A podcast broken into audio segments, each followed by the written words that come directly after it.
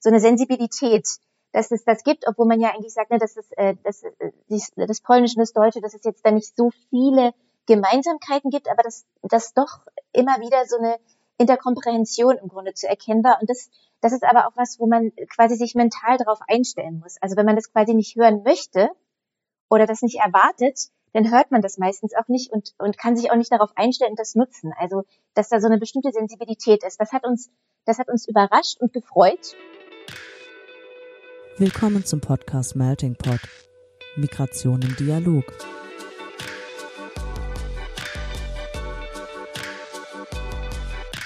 In diesem Podcast sprechen wir mit NachwuchswissenschaftlerInnen aus verschiedensten Fachgebieten, die zum Thema Migration forschen. Ein Einblick also in die Migrationsforschung über die Grenzen wissenschaftlicher Disziplinen hinweg. Organisiert wird der Podcast vom Nachwuchsnetzwerk des Interdisziplinären Zentrums für Integrations- und Migrationsforschung an der Universität Duisburg-Essen. Hallo und herzlich willkommen. Wir befinden uns heute an der deutsch-polnischen Grenze, zumindest thematisch, und sprechen über das Sprachenlernen im grenzüberschreitenden Ausbildungskontext. Und dafür begrüßen wir unseren heutigen Gast Sarah Bonin, angewandte Sprachwissenschaftlerin an der Europa-Universität Viadrina, die sich mit den Herausforderungen vom Aufeinandertreffen mehrerer Sprachen in Grenzkontexten beschäftigt. Hallo Sarah, schön, dass du da bist. Hallo, ganz lieben Dank für die Einladung. Mein Name ist Laura und mit mir dabei heute ist wieder Merve. Hi Merve. Hi.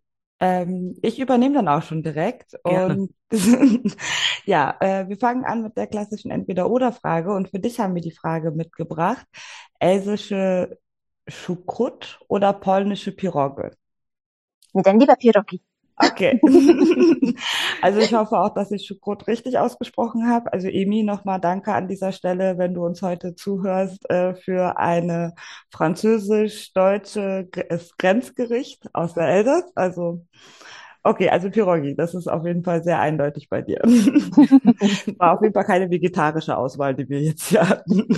Na, man kann Pirogi auch unterschiedlich füllen. Also das ist Oh ja, da hat man viel Auswahl. Genau, und thematischer Hintergrund vielleicht dieser Entweder-Oder-Frage. Ich habe es ja gerade schon gesagt, wir sind heute so an der deutsch-polnischen Grenze, aber blicken vielleicht auch mit so einem kleinen vergleichenden Auge vielleicht auch mal so auf die deutsch-französische Grenze. Deswegen diese beiden kulinarischen Auswahlmöglichkeiten. ähm, genau, aber ich äh, gehe dann direkt weiter zu unserer ähm, obligatorischen Frage an unsere Gäste. Äh, Quali oder Quanti, was ist denn so deine präferierte Vorgehensweise? Ist natürlich fragestellungsabhängig, ähm, aber ich arbeite im Moment eher qualitativ mit quantitativen Anteilen, also wo es auch um Häufigkeiten geht, aber qualitativ. Mhm. Aber wenn du sagst Fragestellen, äh, Fragestellung abhängig, das heißt, ähm, du arbeitest auch mal quantitativ. Also es ist jetzt nicht, dass du sagst, du bist die reine Quali-Forscherin. Nee, ich würde es nicht ausschließen, mhm. sondern eher so eine Offenheit da diesbezüglich haben. Mhm.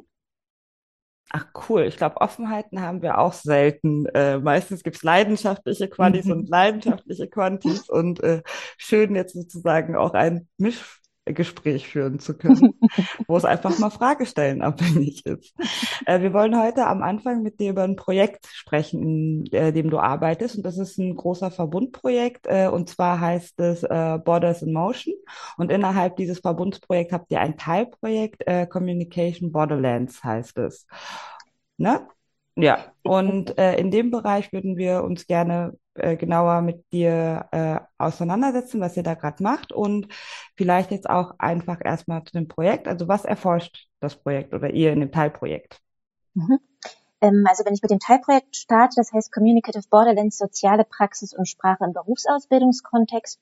Und da gucken wir uns in den beiden Grenzregionen, die wir im Verbundprojekt uns ansehen, also den vor allen Dingen, ich sag mal grob deutsch-französischen, deutsch-polnischen Grenzraum, ähm, an, wie in der Berufsorientierung und Ausbildung grenzüberschreitend kommuniziert wird. Und da gucken wir uns auf der einen Seite an, was gibt es da für sprachpolitische Rahmenbedingungen und auf der anderen Seite, wie sieht das dann konkret in der Praxis aus, wenn Jugendliche, junge Erwachsene miteinander grenzüberschreitend in dem Bereich ins Gespräch kommen? Und das sind so quasi die beiden Punkte. Mhm. Und den ganzen Rahmen, das bildet dieses Verbundprojekt Linking Borderlands, Dynamiken grenzregionaler Peripherien. Und da sind unterschiedliche Institutionen dran beteiligt, also halt meine, die Europa-Universität Viadrina, denn die Universität des Saarlandes, denn die BTU Cottbus, das ist die Brandenburg Technische Universität Cottbus-Senftenberg und die Technische Universität Kaiserslautern. Und dann haben wir noch so als Dach, ähm, das hattet ihr auch gerade schon angesprochen, die Forschungszentren zur Grenzraumforschung. Das ist einmal UNIGR Center for Border Studies auf mhm. der Westseite mhm. und dann auf der Ostseite bei mir an der Viadrina Center for Borders in Motion. Und so ist das Ganze so ein bisschen eingebettet. Es ist etwas, ne, ja, ein großes Konstrukt, aber ich hoffe, ich habe es gut erklärt. Also ich kam auf jeden Fall mit, aber große Verbunde sind ja auch im wissenschaftlichen Kontext irgendwie auch relativ normal, dass man irgendwie nicht, es ist immer nicht leicht, ist, diese großen Teilprojekte zu erklären. Und wir würden aber gerne tatsächlich heute es ist ja auch super spannend zu wissen, wie, wo das irgendwie angesiedelt ist. Da merkt man ja auch, welche Kommunikationsstränge sozusagen auch ein bisschen äh, vorhanden sind. Tatsächlich würden wir aber auch explizit über deine Arbeit reden äh, wollen heute. Und was genau machst du im Projekt? Was erforschst du dort? Ähm, ich erforsche zum einen die Rahmenbedingungen, die es gibt in, in der grenzüberschreitenden Kommunikation für junge Erwachsene und Jugendliche in der Berufsorientierung und Ausbildung. Also da gucken wir uns halt dieses, die Sprachpolitik im Grunde ein bisschen an. Und ähm, das passiert auf ganz unterschiedlichen Ebenen, weil wir ähm, im deutsch-polnischen Kontext, aber auch im deutsch-französischen Kontext haben wir es quasi mit Deutschland ähm, als föderalistischen Staat und zwei Zentralstaaten mm. zu tun. Und das ist so ein bisschen was, was, was auch die beiden Grenzregionen so ein bisschen zusammenbringt. Und da haben wir dann ganz unterschiedliche sprachpolitische Ebenen. Also wir haben die europäische Ebene, wir haben staatenübergreifend bilaterale Abkommen, zum Beispiel den Nachbarschaftsvertrag, den deutsch-polnischen von 91, 92. Dann haben wir noch die Landesebene. Mhm. Es wird jetzt zum Beispiel in Brandenburg gerade ein Mehrsprachigkeitskonzept erarbeitet, wo Polnisch jetzt für Brandenburg auch eine Rolle spielen wird. Und dann haben wir aber auch so Grenzkooperationen, Grenzstädtekooperationen wie Frankfurt oder Swobice. Da gibt es einen Handlungsplan und die verstehen sich auch als Doppelstadt und nicht als zwei unterschiedliche Städte in unterschiedlichen Ländern. Das ist auch nochmal so ein so ein wichtiges Konstrukt, mhm. gerade jetzt bei uns in der Grenzregion. Mhm. Und kann, äh, kannst du es nochmal sagen, warum die zwei Grenzregionen? Also warum deutsch-französische, deutsch-polnische Grenze? Ähm, so ein bisschen dahinter steht äh, der Aspekt, dass man sich das angucken möchte, was es für unterschiedliche Verflechtungsgrade gibt, wenn äh, vor allen Dingen auch historisch gewachsen die Grenzregionen ganz unterschiedliche Zeitverläufe zum Beispiel auch haben. Aber dass es da auch Querverbindungen gibt, wie zum Beispiel, okay, es, die jeweiligen Partner sind Zentralstaaten. Und dass man sich das so ein bisschen anguckt und voneinander lernt und ein bisschen guckt, was denn vielleicht auch übertragbar ist in die einzelnen Grenzregionen. Und das ist so ein bisschen dieses, dieses Verbundphänomen, weil da wird zum Beispiel auch zum Thema Daseinsvorsorge geforscht oder ähm, äh, Grenzfilme werden verglichen aus den beiden Regionen und um da zu sehen, was sind denn so die Gemeinsamkeiten und Unterschiede und auch die Chancen, die sich im Grunde daraus ergeben und wo kann man das eventuell denn um äh, beratend zum Beispiel in, in Politik, Bildung und, und so weiter ähm, aufzutreten, wo kann man denn das, was man dort erforscht hat und verglichen hat, äh, dann auch äh, im Grunde dann transferieren und äh, dann brauchbar und nutzbar machen, im Grunde auch für die, für die Gemeinschaft, für die Gesellschaft. Mhm. Und du hattest jetzt auch von transnationaler Sprachpolitik gesprochen. Geht es dann tatsächlich darum, wie sehr man sozusagen in Deutschland äh, politische, äh, polnische Personen findet und umgekehrt? Oder wie ist das? Äh, also was versteht sich unter transnationaler Sprachpolitik? Oder ist es mhm. quasi die sprachliche Alltagspraxis in den Grenzregionen? Na, mit, mit Sprach, also Sprachpolitik, das ist dann eher das, ähm, dass man sich anguckt, wie denn Sprache, wie das denn gelenkt wird. Also zum Beispiel, was gibt es in den Schulen, was gibt es dort für mhm. bestimmte Konzepte, was denn die Fremdsprachen sind, die gelernt werden sollen, was gehört zu dem Curriculum, wie werden die benannt? Weil zum Beispiel auch im deutsch-polnischen Kontext ist es äh, interessant, dass häufig Polnisch als Nachbarsprache benannt wird. Deutsch ist denn im Gegenzug eher denn eine Fremdsprache und das hat halt auch was mit dem unterschiedlichen Prestige eventuell zu tun. Ne, Deutsch gehört zu den zwölf meistgesprochenen Sprachen der Welt, genauso das Französische. Das Polnische gehört eher nicht dazu, obwohl das weltweit von ganz vielen gesprochen wird. Und äh, das alles spielt da so ein bisschen mit rein und das ist dann halt gelenkt, wie das quasi von außen oder von oben gelenkt wird. Und das, was wir uns ja auch angucken, ist die konkrete Praxis, wie das quasi dann die mhm. Praxis beeinflusst und wie wir im Grunde Rückschlüsse ziehen können, auch von dem Bedarf, den es dort gibt in der Praxis oder den, den kommunikativen Strategien, die im Grunde genutzt werden, ähm, wie das im Grunde auch die Politik wieder beeinflussen möchte, um äh, die Kommunikation noch besser gestalten zu können. Mhm. Und du sagst ja auch, wir schauen uns die Praxis an und es geht ja hau hauptsächlich auch um Berufsausbildung. Was genau, also wie geht ihr da vor? Ähm, genau, was wir uns zurzeit ähm, quasi angucken ist oder was wir versuchen ist, dass wir in diese grenzüberschreitenden Berufsorientierung und Ausbildungsprojekte reinkommen und dort mit vor Ort diese begleiten dürfen und ähm, Sprachaufnahmen von spontanen Sprache im Grunde äh, aufnehmen können, um die dann auszuwerten, um dann genau zu sehen, aha, hier wurde auf diese Art und Weise miteinander kommuniziert, das könnte die Funktion sein und das, ähm, und dann gucken wir halt, ne, wie ich auch meinte, da gucken wir zum Beispiel nach Häufungen oder ob äh, bestimmte Strategien äh, zielführend waren in der Kommunikation oder nicht und können daraus dann wieder Handreichungen oder Lehrmaterialien äh, ähm, im Grunde dann erarbeiten die wir dann den Menschen an die, an die Hand geben können, um das noch günstiger zu gestalten. Mhm. Und ihr habt ja auch zu einem bestimmten Zugang schon, äh, also ihr habt ja auch zu einem bestimmten Feld schon richtig Zugang. Äh, willst du uns dazu noch mal was verraten? Ja, unbedingt, weil ich mich da riesig drüber freue. Und zwar ähm, haben wir äh, ganz toll äh, einen Zugang gefunden zur Rettungsstelle Märkisch-Oderland in Strausberg. Mhm. Und da konnten wir auch schon ein Projekt begleiten zum Thema Tauchunfälle und Wasserrettung. Ja. Und äh, das äh, Projekt lief äh, vier Tage. Und da haben wir unglaublich viele Daten sammeln können. Also erstmal nur 30 Stunden an sich äh, Interviewmaterial, nicht Interview, äh, also spontansprachliche Daten, die wir jetzt gerade auswerten. Und ähm, wir haben dann auch noch Interviews führen können mit ähm, äh, einzelnen ExpertInnen äh, und auch mit Auszubildenden, mhm. die an dem Projekt teilgenommen haben. Genau.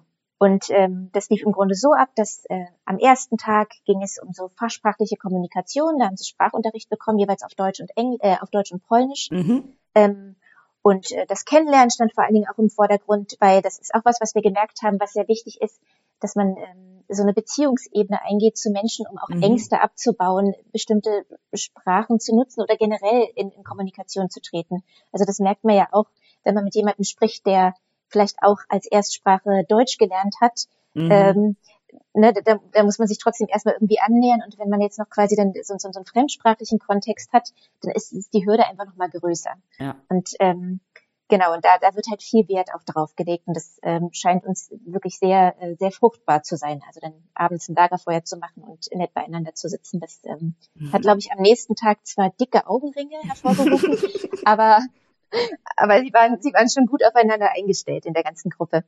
Und äh, am zweiten Tag war das sehr interessant zu sehen, wie ähm, denn Rettungsmittel für die Wasserrettung gemeinsam in gemischtsprachlichen Gruppen erarbeitet werden und auch das Fachvokabular dazu und was da für Strategien auch von den äh, Ausbildern im Grunde genutzt werden. Also viel mit Bildern zu arbeiten, die jeweiligen Personen das in der eigenen, äh, ich nenne es jetzt mal Muttersprache, eigentlich L1 dann aufschreiben zu lassen, die mhm. Aussprache gemeinsam zu üben.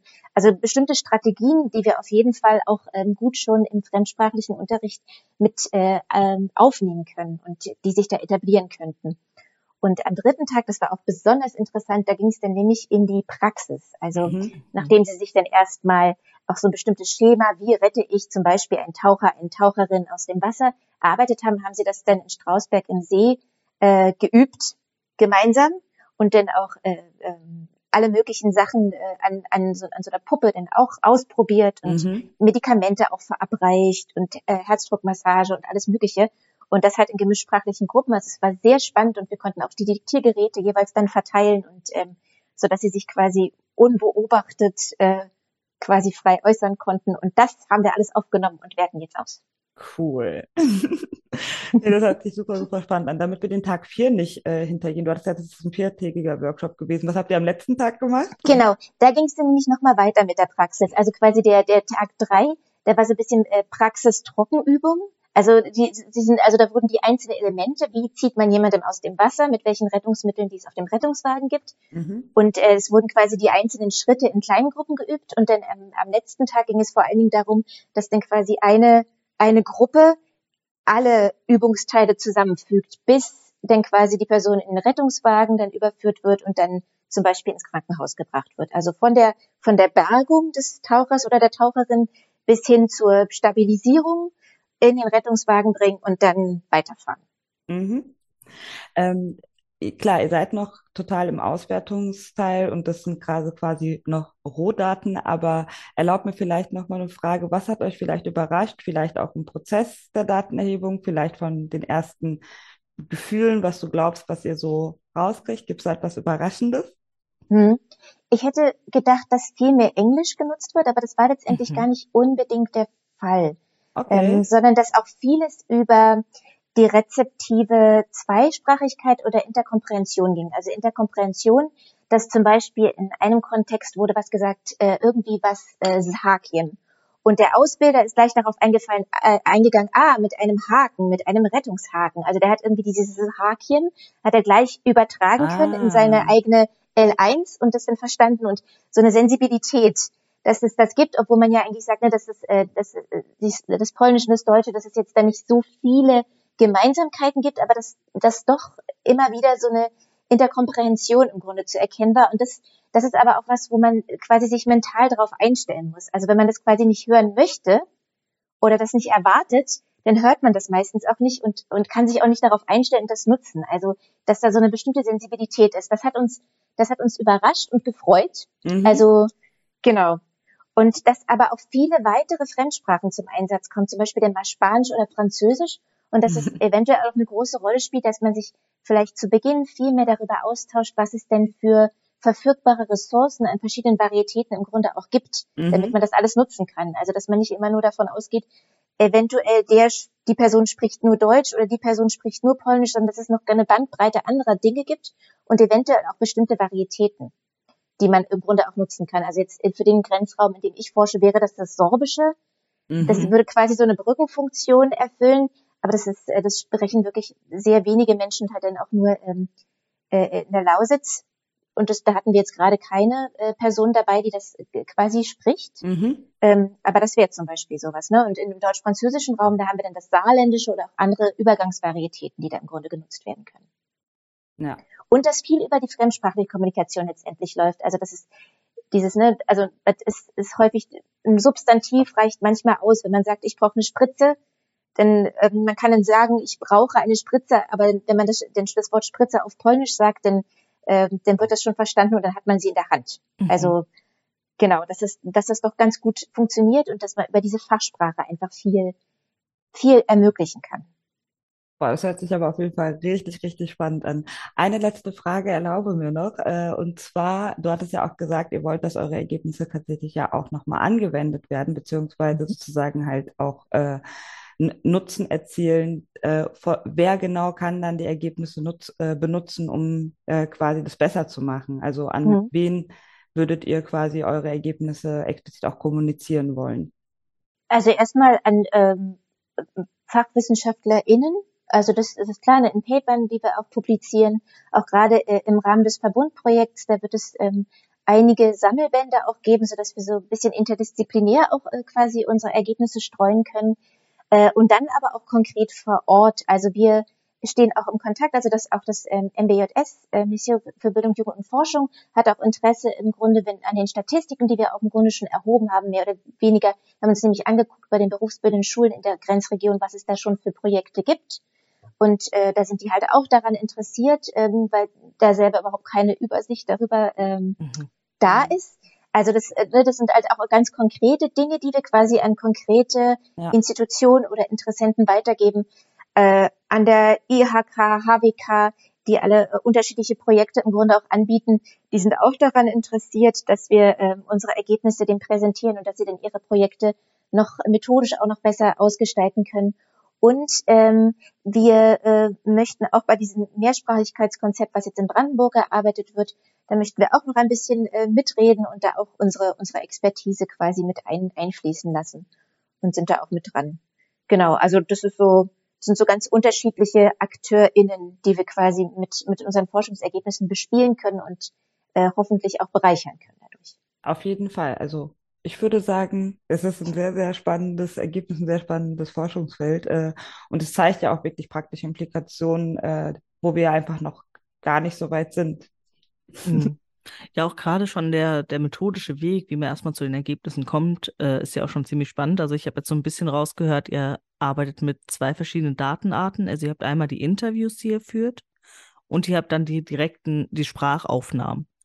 Mit denen arbeitet ihr dann, die führt ihr dann zusammen und die wertet ihr dann gemeinsam aus. Das heißt, äh, also ich kann mir dann vorstellen, von der Transkript, äh, von dem Man muss das dann erstmal transkribieren, dann hat man erstmal eine Menge an Text vorliegen, dass man dann auch noch am Ende analysieren muss. ähm, das wäre erstmal so eine große Herausforderung, die mir jetzt so spontan einfällt, allein beim Gedanken daran. Äh, was sind denn so weitere Herausforderungen, äh, denen, die euch da begegnen, einfach bei der Analyse von diesem da Datenmaterial? Mhm. Also das ist erstmal noch so, dass wir noch als, als quasi dritte, drittes Datenmaterial, würde ich mal sagen, haben wir noch diese Fragebögen äh, und die Analyse der Internetauftritte von den berufsbildenden Schulen mhm. Mhm. in der Grenzregion. Das ist quasi so die dritte Komponente. Ähm, und mit der Auswertung, das ist halt jeweils ganz unterschiedlich. Also bei den ExpertInnen-Interviews äh, sind wir halt viel äh, äh, inhaltsanalytisch unterwegs, würde ich das mal so nennen. Ähm, wobei wir uns da auch dann zum Beispiel Sprachmischungen und so weiter angucken, äh, die dort auffallen, weil ähm, häufig ist es nämlich so, dass die ExpertInnen in der Grenzregion, in, in den äh, äh deutschen Institutionen, würde ich mal sagen, äh, Polnisch als L1 gelernt haben. Und dass mhm. es da dann auch bestimmte sprachliche Aspekte gibt, die da auch sehr interessant sind. Aber das gucken wir uns quasi eher so nebenbei an. Da geht mhm. es eher um den Inhalt, irgendwie, was für Herausforderungen werden denn kommuniziert oder äh, genau, was für Chancen werden gesehen, was gibt es überhaupt für Projekte uh, und so weiter. Also da eher Inhaltsanalyse. Und bei den spontansprachlichen Daten gehen wir derzeit so vor, dass wir die, ähm, wir können die nicht alle transkribieren. Das ist, das ist ein zu großer Arbeitsaufwand. Also wir haben ganz tolle ähm, Hilfskräfte, die uns da unterstützen, aber ähm, irgendwann glühen denen auch die Ohren und die Finger. Äh, und darum gehen wir halt jetzt so vor, dass wir ähm, in einer ersten Sichtung im Grunde für uns Kategorien gefunden haben von Phänomenen, die uns auffallen. Mhm. Aber auch mit einer bestimmten Offenheit, Phänomenen gegenüber, die wir auch in der Literatur noch nicht gefunden haben. Und dass wir das quasi jetzt erstmal schneiden, das Material nach den bestimmten Phänomenen. Also zum Beispiel das Phänomen fachsprachliche Kommunikation Nutzung einer Lingua Franca, ähm, Interkomprehension oder Einsatz von weiteren äh, äh, Fremdsprachen. Und äh, dass wir das quasi jetzt erstmal explizit dann schneiden, das Datenmaterial, und uns dann äh, quasi Aspekte dann raussuchen oder gute Beispiele raussuchen. Ähm, und indem wir das auch erstmal schneiden und noch nicht transkribieren, wir können quasi auch mit Häufigkeiten arbeiten. Mhm. Aber um dann äh, quasi das genauer zu analysieren, würden wir uns dann bestimmte Aspekte dann raussuchen, die dann fein transkribiert werden, damit wir sie auch, weil wenn man das äh, kommunikationsanalytisch zum Beispiel, wenn man das dann analysiert, da sind halt auch, ne, da muss man mit transkribieren, einatmen, ausatmen, Aspiration und alles Mögliche. Also das ist, ähm, das ist wirklich sehr aufwendig und sehr gewinnbringend, aber halt nur, wenn man nicht alles transkribiert und sich alles anguckt, sondern wenn man so ein bisschen fokussiert. Das ist schon günstig. Mhm. Und äh, durch euren kommunikationsanalytischen Ansatz, den ihr wählt, äh, das heißt, ihr fragt, ja, das hatten wir im Vorgespräch, haben wir darüber gesprochen, das fand ich sehr interessant. Also wenn ihr herausfinden möchtet, wie die Leute kommunizieren über bestimmte Sachen, fragt ihr nicht direkt nach, wie kommuniziert ihr, sondern ihr versucht das so ein bisschen zu umgehen, richtig? Habe ich das noch richtig in Erinnerung? genau, weil das ja, weil das nämlich so eine, so eine methodische, so ein methodischer Fallstrick ist. Und zwar gibt es die Möglichkeit, dass man Follow-up-Interviews führt. Das heißt, ähm, mhm. zum Beispiel auch das Gespräch, was wir gerade führen, ähm, da könnte mir jetzt auffallen, dass äh, eine Person immer wieder bestimmte Verben oder Konstruktionen und so weiter nutzt. Und in einem Follow-up-Interview könnte ich dann die Person dazu befragen. Ähm, irgendwie, ist dir das auch aufgefallen? Was, was, was denkst du, was das für eine Funktion hat? Oder was hast du damit, was war da, deine Intention dahinter? Äh, aber häufig ist denn, oder was heißt häufig, aber ähm, das Problem dahinter ist, dass man eventuell dadurch diese kommunikativen Strategien denn in der Zukunft verändert, weil dann so eine mhm. Reflexion darüber stattfindet.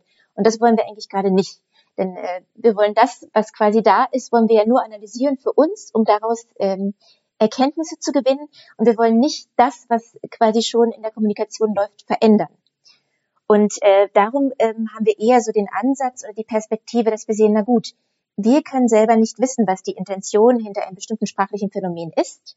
Ähm, aber wir können im Grunde das, was als Resultat daraus erfolgt, können wir analysieren, indem wir zum Beispiel die Reaktion eines Gegenübers uns angucken, mhm. ob das als äh, äh, irgendwie genau, das, das ist ganz unterschiedlich gedeutet werden kann, zum Beispiel als Aufruf, etwas zu tun oder halt etwas nicht zu tun oder als ähm, irgendwie, äh, dass man auf einer bestimmten Beziehungsebene arbeitet mhm. oder dass es eher um äh, darum geht, bestimmte Informationen auszutauschen. Und das können wir im Grunde von den Reaktionen ablesen der Menschen, die äh, ja, die, die das zum Beispiel gehört haben oder die angesprochen wurden. Und so gehen wir dann im Grunde vor. um das quasi für uns Schlüsse ziehen zu können, ohne die mhm. Personen in irgendeiner Art und Weise dann ähm, äh, zu verändern in ihrem kommunikativen Verhalten. Und eine für mich sehr interessante Sache ist ja auch, also wir haben jetzt ja schon drüber gesprochen, dass das Teilprojekt, in dem du arbeitest, ist Teil eines größeren Verbundprojektes. Und im Vorgespräch haben wir auch darüber ganz kurz äh, gesprochen, dass ihr gar keine ähm, einheitliche Definition von Grenze habt innerhalb dieses großen Verbundprojektes. Ähm, vielleicht erstmal, wie, wie definiert ihr denn Grenze in eurem Teilprojekt? Genau, also erstmal als ähm also wir haben dieses, dass es, dass es kein einheitliches mhm. äh, Konzept davon gibt. Äh, genau da arbeiten wir jetzt nämlich gerade dran im November, um uns da weiter auszutauschen. Und das sehen wir im Grunde als äh, großartige Möglichkeit und Chance an. Mhm. Ähm, und zwar ist es so, dass wir generell im Verbundprojekt äh, Grenze als sozial konstruktivistisch ansehen mhm. und das aber in den einzelnen Teildisziplinen immer noch mal ganz anders ausgedeutet wird und ganz unterschiedlich auch bewertet wird, was Erhebungsmethoden, Analyse und ähm, Ergebnisse auch äh, an, anbelangt. Und ähm, bei uns ist es so ein bisschen so, dass wir uns diesen Grenzbegriff äh, so nähern, dass wir äh, für uns das Konzept der Co-Constructing Communicative Borderlands eingeführt haben. Und hinter dem Konzept steht so ein bisschen, das kann man, glaube ich, auf zwei Ebenen äh, ganz gut äh, erläutern. Und zwar gibt es einmal in unserer Grenzregion, gibt es einen bestimmten soziopolitischen Rahmen, in dem man sich bewegt. Also zum Beispiel, wenn man in, sagen wir mal, wenn man in München ist, ist es vielleicht nicht so gängig, auch auf Polnisch was zu sagen. Mhm. In, jetzt in Frankfurt oder ist das schon was, was man zum Beispiel auch sieht und hört.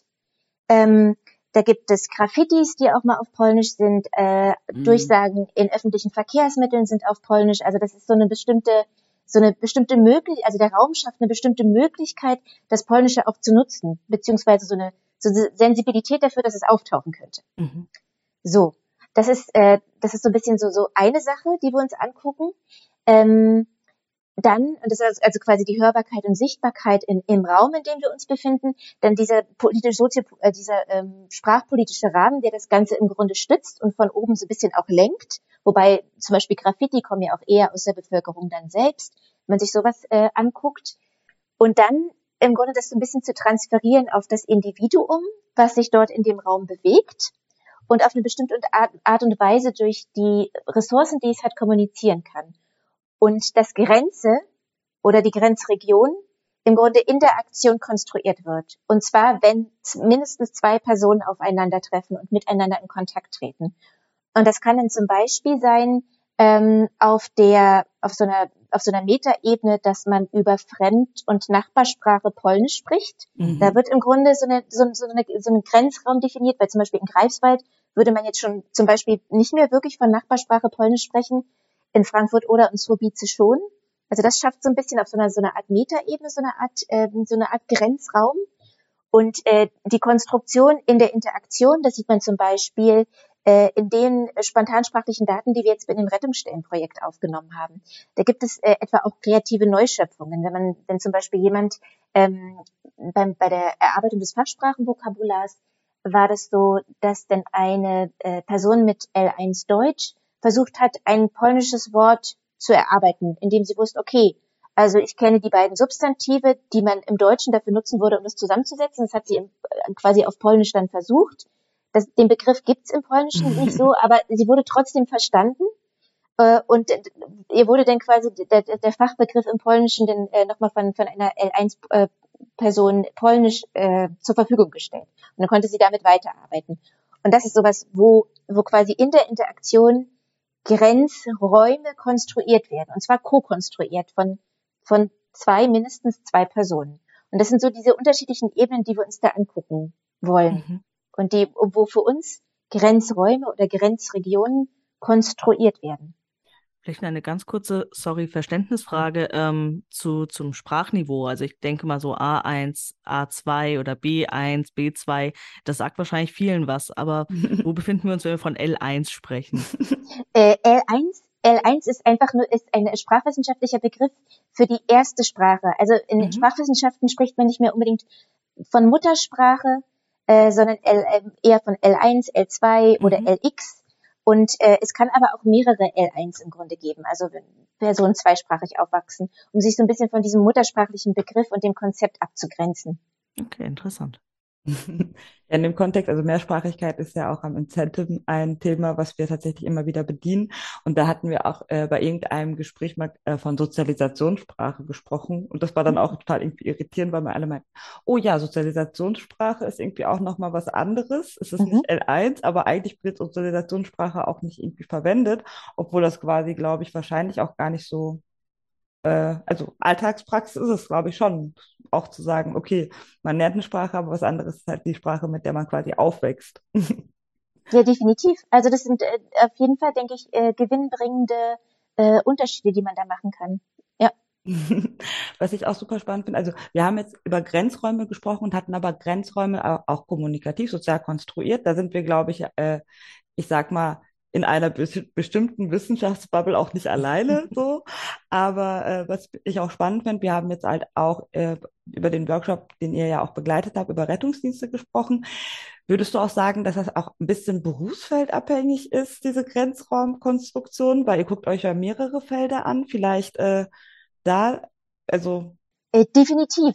Also jetzt zum Beispiel bei, ne, beim Rettungsdienst oder auch Katastrophenschutz, äh, Polizei, äh, ne, generell so Kriminalitätsbekämpfung und so weiter, da wird, ähm, da, da, da läuft halt auch viel einfach grenzübergreifend und auch die Zusammenarbeit. Mhm. Ähm, wenn man sich jetzt andere Berufsgruppen anguckt, äh, wenn man zum Beispiel vom Handwerk ausgeht, ne, dann ist es eher, dass, äh, dass dann in dem jeweiligen Land quasi äh, gearbeitet wird und dann nicht so viel an sich grenzübergreifend denn äh, gebaut wird beispielsweise, äh, sondern eher dann an einem bestimmten Ort und dass äh, quasi sich die Mobilität der Person da im Grunde verändert. Also wenn man zum Beispiel ein Praktikum macht als äh, ähm, als jemand, der aus Deutschland kommt in Polen, dass man dort eher dann an, an Ort und Stelle sein wird und, äh, und da sprachlich wird es da auch Unterschiede geben. Aber es gibt zum Beispiel auch, ähm, also darum ist gerade in diesen grenzübergreifenden ähm, oder grenzübergreifend arbeitenden Berufsfeldern sind da, glaube ich, vor allen Dingen viele Projekte zu finden, weil das halt so sehr auf der Hand liegt und ein riesengroßer Bedarf auch einfach ist, mhm. der festgestellt wurde, weil jetzt auch bei der Rettungsstelle Märkisch-Oderland, die haben das nämlich auch über den Bedarf, haben sie das gemerkt, Mann, wir müssten unsere Auszubildenden eigentlich mit Polnischkenntnissen ausstatten, weil es immer wieder auch Personen gibt, die unsere Hilfe benötigen und nur Polnisch sprechen können oder gerade mhm. in Notsituationen, da spricht man eher nur auf der Sprache, in der man sich besonders wohlfühlt und ähm, Genau, und dass man da trotzdem den gut begleiten und helfen kann. Und aus diesem Bedarf ist das im Grunde gewachsen, dieses ganze Konzept. Ich habe ja tatsächlich, also äh, die ganze Zeit jetzt auch mit diesen Grenzregionen. Es gab letztens ja irgendeinen Film, der zwei, drei Jahre alt ist, wo es auch um Krimi äh, ging. Äh, eine Leiche, die quasi auf einer Brücke gefunden wurde, äh, die genau dann quasi in Grenzregionen war, so dass man quasi äh, Polizeiermittlungen über zwei Grenzen machen muss. Oder ich muss halt auch die ganze Zeit an Polizeiruf denken, wo es ja dann auch ein paar Kommissare gibt, die dann Polnisch sprechen können, aber die anderen irgendwie nicht. Und die haben dann auch leichter Zugang zu den Gruppen. Genau wie du halt auch meinst. Also in bestimmten Situationen spricht man halt am liebsten tatsächlich so die Erstsprache. sehr, sehr spannend. Aber ja, äh, Filmempfehlungen, ihr seht, äh, ich gehöre nicht zu denen oder ihr hört, ich gehöre nicht zu den Leuten, die sich Filmtitel merken können. Äh, ja. Vielleicht weiß ja eine Zuhörerin, welchen Film ich meine. Gerne in die Kommentare. Von den vielfältigen Informationen, die wir jetzt auch gerade von deiner Beschreibung bekommen haben. Ja, das wäre, ähm, ja, ich bin gespannt. ähm, aber ja, dann haben wir doch jetzt aber auch einen schönen Bogen geschlagen. In unserem Gespräch sind jetzt so ein bisschen auch bei den Perspektiven äh, gewesen ähm, und zurückgekommen. Äh, ist bestimmt noch einiges viel zu kurz gekommen. Deswegen die berühmten letzten Worte, die jetzt immer an unseren Gast gehen. Möchtest du noch irgendetwas loswerden? Möchtest du noch auf irgendetwas hinweisen, vielleicht nochmal besonders hervorheben oder einfach irgendjemanden grüßen? Ja, also auf jeden Fall will ich das BMBF grüßen, weil es uns so wunderbar finanziert und äh, und auch meine KollegInnen ähm, äh, im Verbundprojekt, mit denen es wunderbar ist, zusammenzuarbeiten und äh, ich dieses Interdisziplinäre und diesen Austausch unglaublich schätze, weil der sehr äh, bereichernd ist und äh, ich schon sehr un also unglaublich viel gelernt habe. Also an einem Netz, äh, äh, also an, an verschiedenen Netzwerken konnte ich jetzt äh, auch schon mit partizipieren und ähm, genau viel lernen. Und da möchte ich auf jeden Fall meine KollegInnen grüßen in den einzelnen Universitäten und Einrichtungen, die mit uns zusammenarbeiten. Das sind, glaube ich, die besten äh, letzten Worte, die man als interdisziplinärer Podcast sich wünschen kann. Vielen Dank, Sarah. Und auch vielen Dank, liebe Zuhörerinnen, dass ihr auch diesmal mit dabei wart. Wir freuen uns, wenn ihr, ihr uns folgt auf Spotify und auch gerne die Folgen bewertet. Ähm, welche, äh, also unsere Aktivitäten kriegt ihr auch über den Incentive-Kanal äh, auf Twitter mit. Und äh, weitere Informationen findet ihr da auch. Ähm, und die nächste Folge ist wie gewohnt im nächsten Monat, also am 15. November, erwartet euch die nächste Folge. Sarah, richtig schön, dass du dabei warst. Es war ein sehr nettes und tolles Gespräch mit dir. Laura, vielen Dank fürs Mitmoderieren. Und bis bald. Bis dann. Vielen, Tschüss. vielen Dank. Tschüss. Tschüss. Das war's mit dieser Ausgabe des Podcasts Melting Pot. Migration im Dialog. Für mehr Informationen über die Arbeit unseres Netzwerkes und für Updates zum Podcast findet ihr uns auf Twitter unter @incenten. Vielen Dank fürs Zuhören und bis zum nächsten Mal.